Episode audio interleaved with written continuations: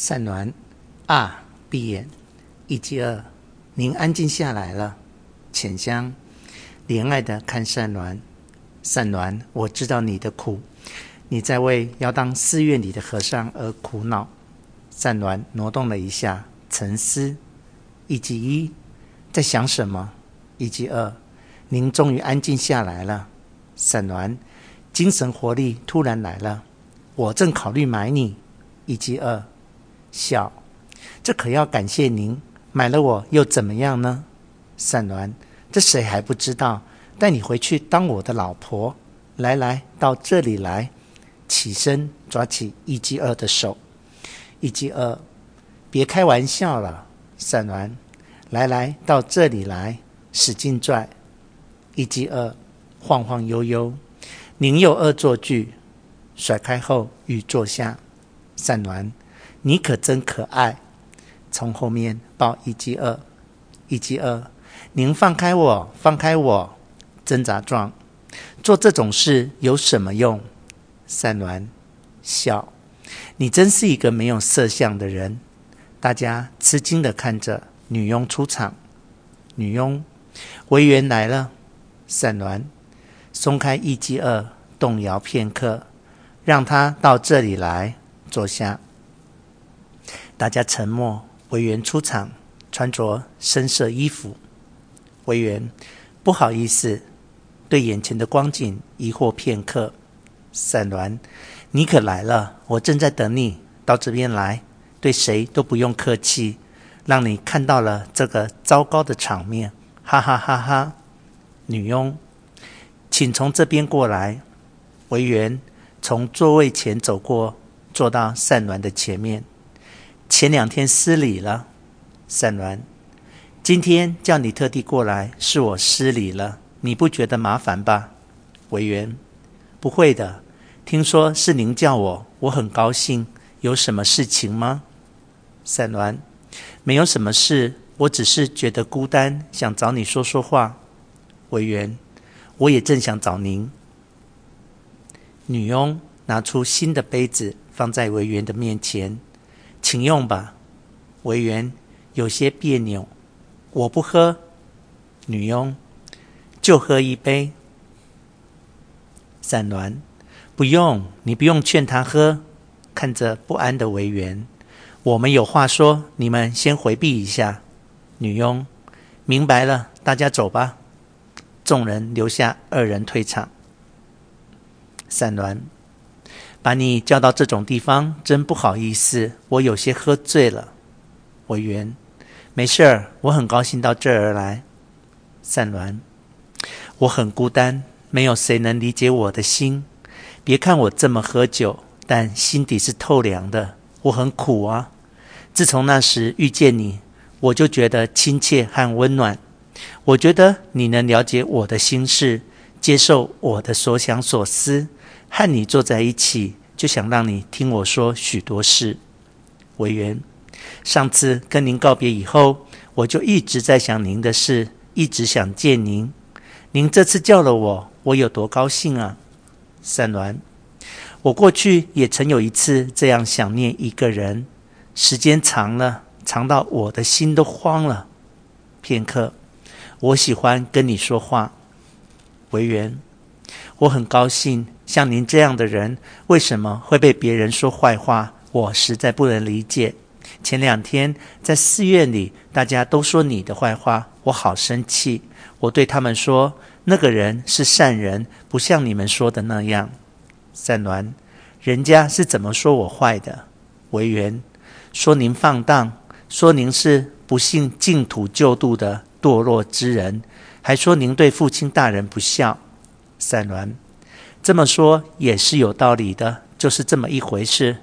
我的灵魂是堕落的，气质也很粗糙，就跟大家批评的一样。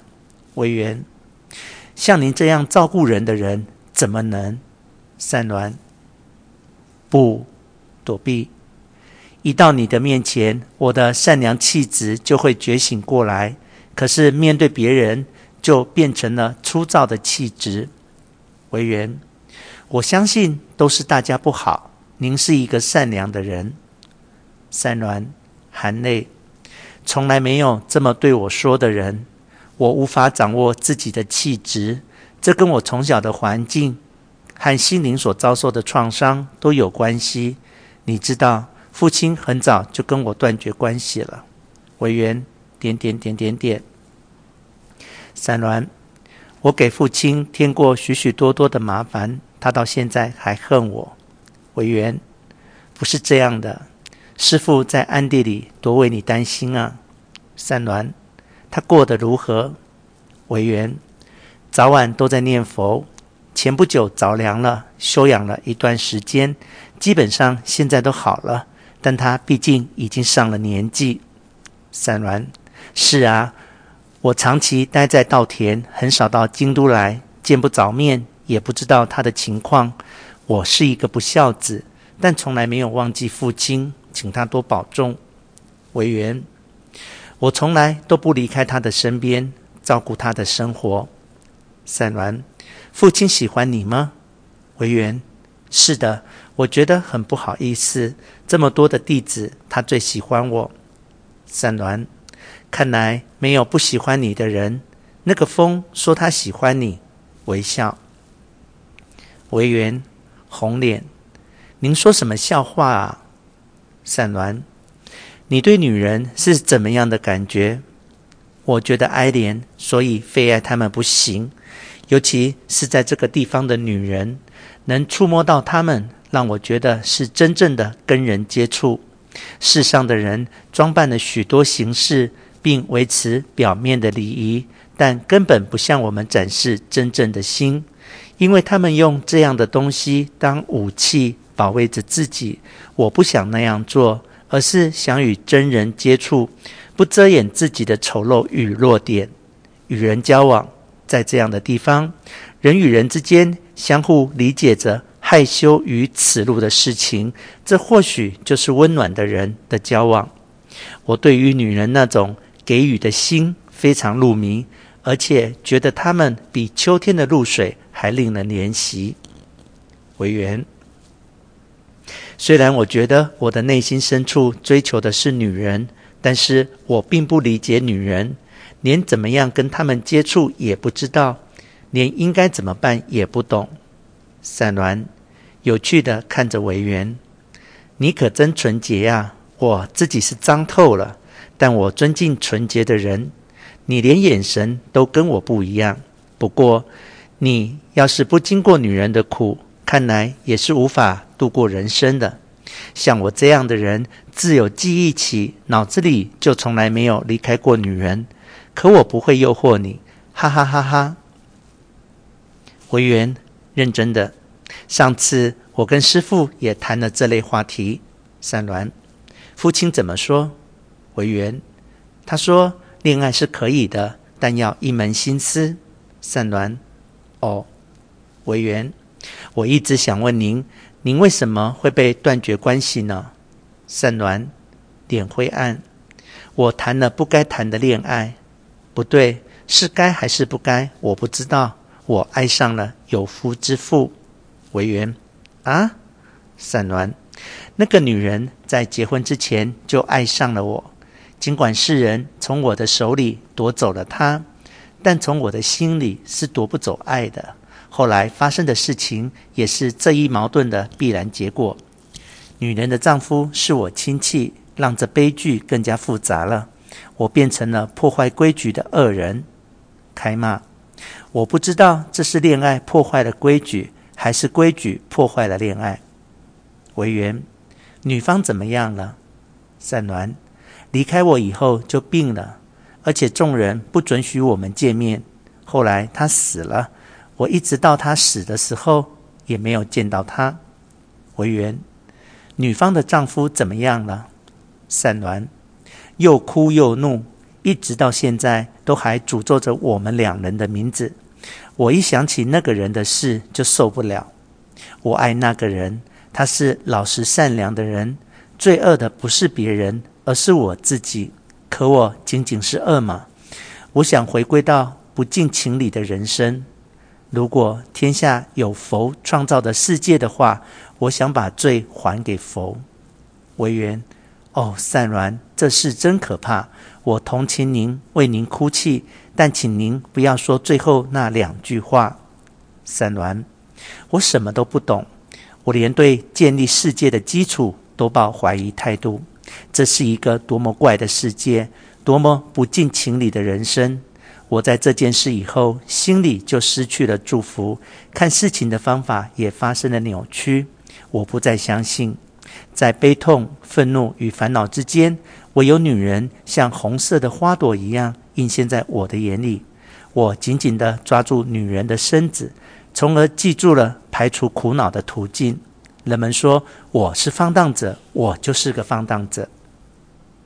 委员，我不知道跟您说什么。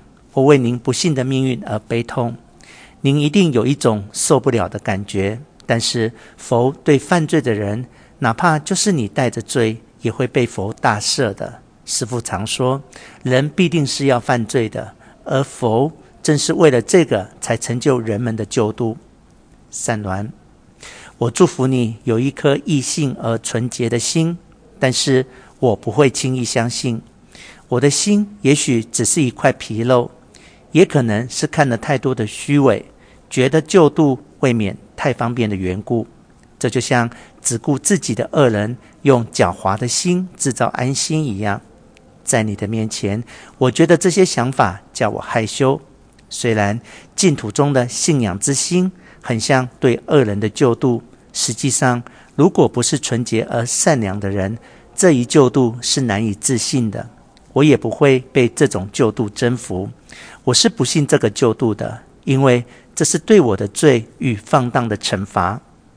你与父亲都是纯清的人，你们虽然也觉得自己是罪恶深重的人，但是，一旦灵魂遭受太多污染，你们就会变得认真的对待每一件事。我反正被污染得很重，是你们不能想象的，比如难受的样子。不，这些事是不能在你的面前开口的。实际上，我做了卑鄙而违背自然的事情，我的身体。不是靠惩罚就能得到大赦的，那样未免也太理所当然了。我是卑鄙的，但我不会一边犯下如此深重的罪恶，一边没完没了的期待救度。这就算我的良心，我的自豪。我想让别人说：“你受苦吧，经过各式各样的苦行，你才能被救度啊。”无论什么苦难，我都会忍受。如果连这一点我都忍受不了的话，我宁可受罚。这是我真实的愿望。唯缘，听了您的话，我觉得悲伤。您深受我们所不知道的深刻痛苦。您的语言里激扬着可贵的良心波浪，我好像是正在聆听一次尊严的教诲。散鸾，哪里哪里，我只是一个站在你面前的恶魔，我肩负着。毁灭的命运，请你可怜一个无法树立信仰之心的人，可怜一个被诅咒的灵魂。唯缘，我相信您是佛的孩子，我站在您面前，没有一丁点恶魔的印象。善鸾，请你听我说，我虽然没有说教您的智慧，可我觉得您正在侮辱您自己的灵魂。你的思虑是扭曲的，是对事物的反抗。对您能想到这一步，我愿献出我无限的同情。可是你的想法没有步入正轨。师父经常对我说：“人在受苦的时候，在自己看不到罪的时候，总会感到不合理，乃至于心生怨气。这个时候最容易把怨气转向佛陀。你要把持住这个地方，不要勉强，但要持续忍耐下去，不要见事就诅咒。”这是从忍耐转生为信仰之心的时刻，哪怕进了墓地，您也未必什么都明白。但当我们知道了佛的深厚的爱，就潜藏于不合理之中的时候，我们会对怨恨佛而感到害羞。人的智慧与佛的智慧是不一样的，难道不是这样吗？善鸾，你的话单刀直入，哪怕有些幼稚，但能闪闪发光。我好像被鞭打了一样，有些事我非想不可啊。为缘，扼杀灵魂的愿望是最深的罪恶。善鸾，我想恢复我那纯洁而真挚的心。两人沉默思考。